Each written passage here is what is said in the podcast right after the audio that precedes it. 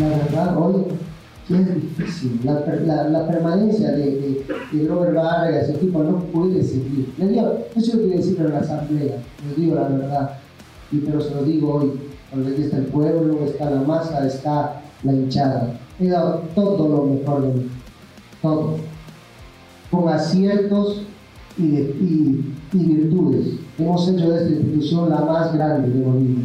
Hoy no puedo hacerlo y hoy el momento de el terminó. De ese modo, en una conferencia de prensa muy tensa, Grover Vargas anunció su salida del directorio y por consiguiente de la presidencia de Wilstermann. ¿Acaso una de las etapas más exitosas en la historia del fútbol para el equipo aviador de Cochabamba?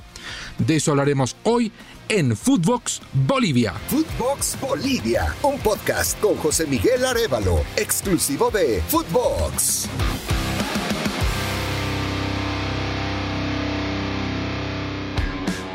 Los saluda José Miguel Arevalo.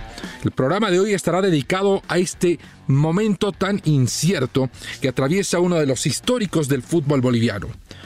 El miércoles por la mañana, Grover Vargas ofreció una conferencia de prensa casi de manera sorpresiva. Había sido anunciada previamente, sí, pero no había ningún tipo de eh, contacto con los medios programado para el presidente de Wilstermann. Y ante los medios y la opinión pública, anunció que ya no podía más estar al frente de un club que arrastra muchas deudas y ante la constante presión del público y de la hinchada, decidió renunciar. La presión fue tal que en determinado momento de esta rueda de prensa se protagonizó un hecho que cuán bochornoso termina siendo, es habitual.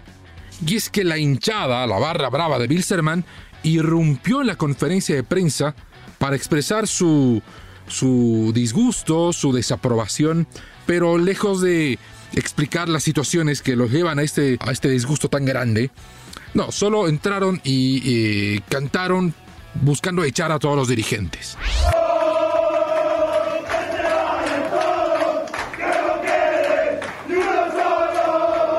Ahora, ¿por qué esto viene siendo habitual? Ya sucedió en una práctica de Wilstermann.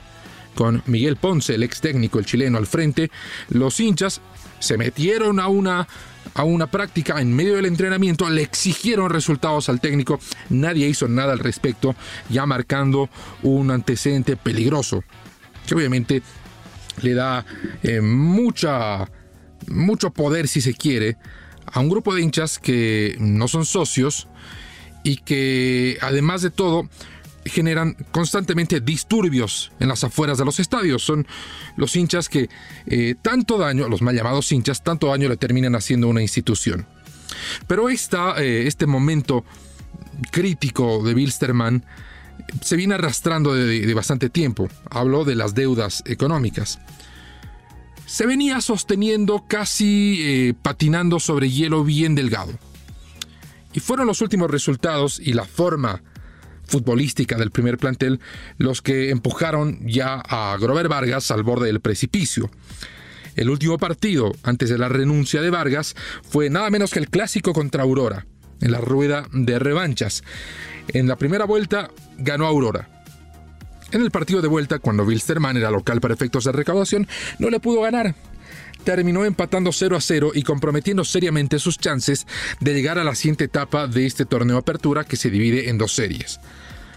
Como sabemos, los clásicos suelen ser partidos sacatécnicos, pero al técnico de Wilstermann ya lo sacaron. Ponce dejó el club hace algunas semanas y asumió el preparador de arquero Sergio Millacho, que goza de la aprobación general de, los jugadores.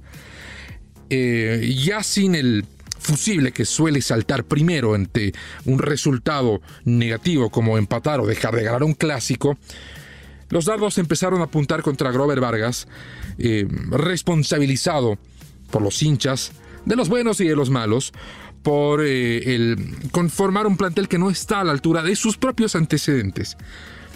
Y todo empezó a, a calentarse, les encendió la mecha, luego de una charla que tuvo una de las eh, principales figuras de Wilstermann, acaso la más importante, que es el brasileño Sergio Enrique Francisco Serginho.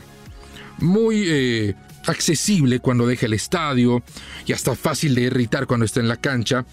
Eh, el brasileño abandonaba el estadio Félix Capriles después de empatar el clásico y lo rodearon un grupo de hinchas para reclamarle el momento de Wilstermann porque no se ganaba, qué estaba pasando con el equipo.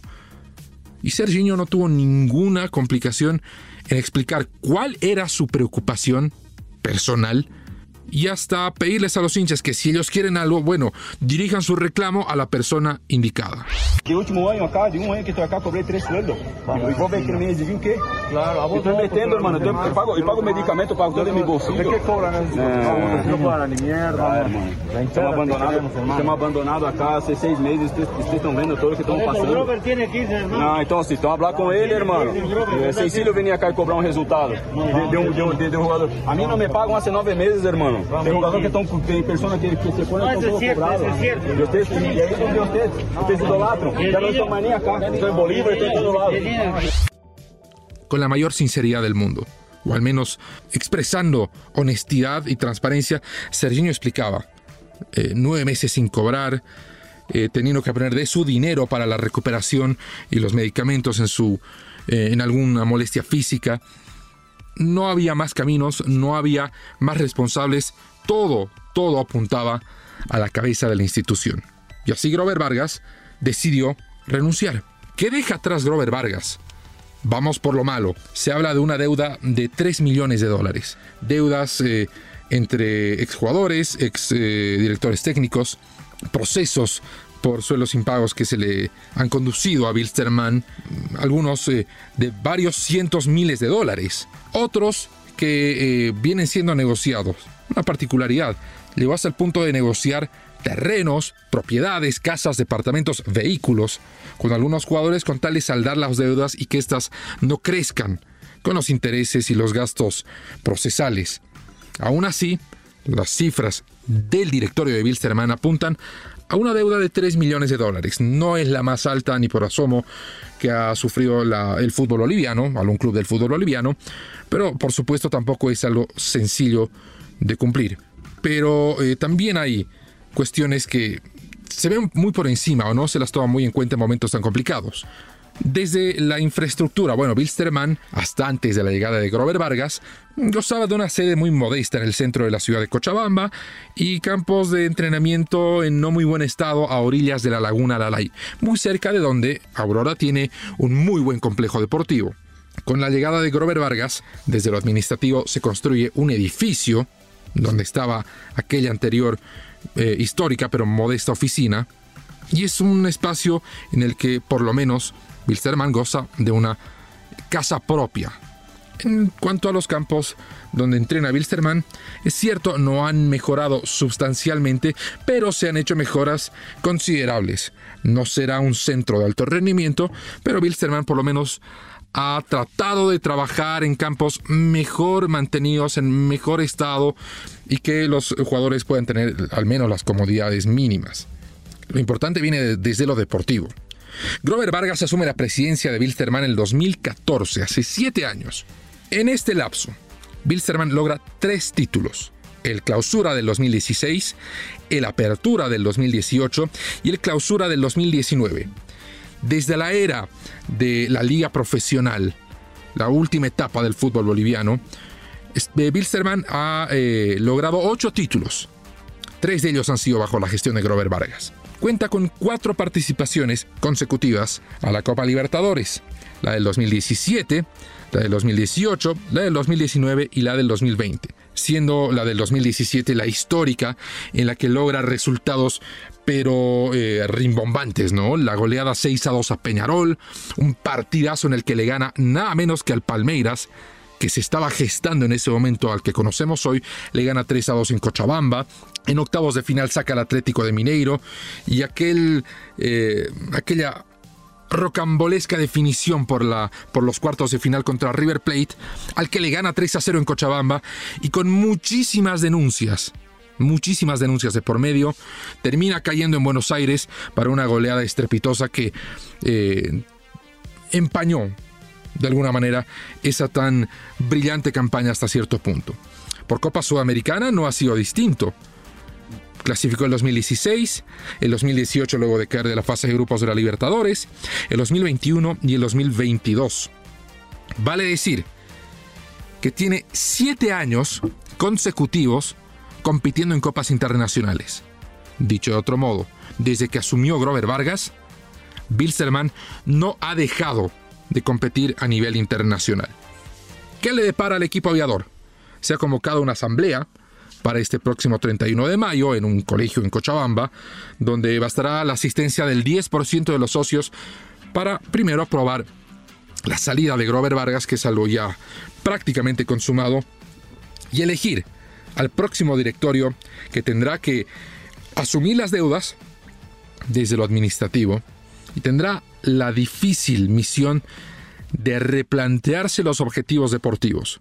Porque como acabo de detallar, más allá de las sombras en esta gestión, que vienen marcados, marcadas por cuestiones económicas, hay un importante paso deportivo que obviamente el próximo presidente deberá igualar o superar para dejar atrás una etapa llena de satisfacciones, pero también asediada por deudas, por problemas financieros y por eh, un descontento que si lo vemos en perspectiva puede llegar a ser poco proporcional a lo que ha logrado Bilsterman en estos últimos siete años. Bueno, mis amigos, todo el tiempo que tenemos por hoy. Gracias eh, por eh, acompañarnos en Footbox Bolivia, que trae nuevos episodios todos los lunes y todos los jueves. Ustedes pueden estar atentos a ello siguiéndome en las redes sociales, en Twitter, en Instagram, en JM Arevagol o en Facebook, en mi página que la encuentra como José Miguel Arevalo. Conmigo será hasta siempre. Footbox Bolivia con José Miguel Arevalo, podcast exclusivo de Footbox.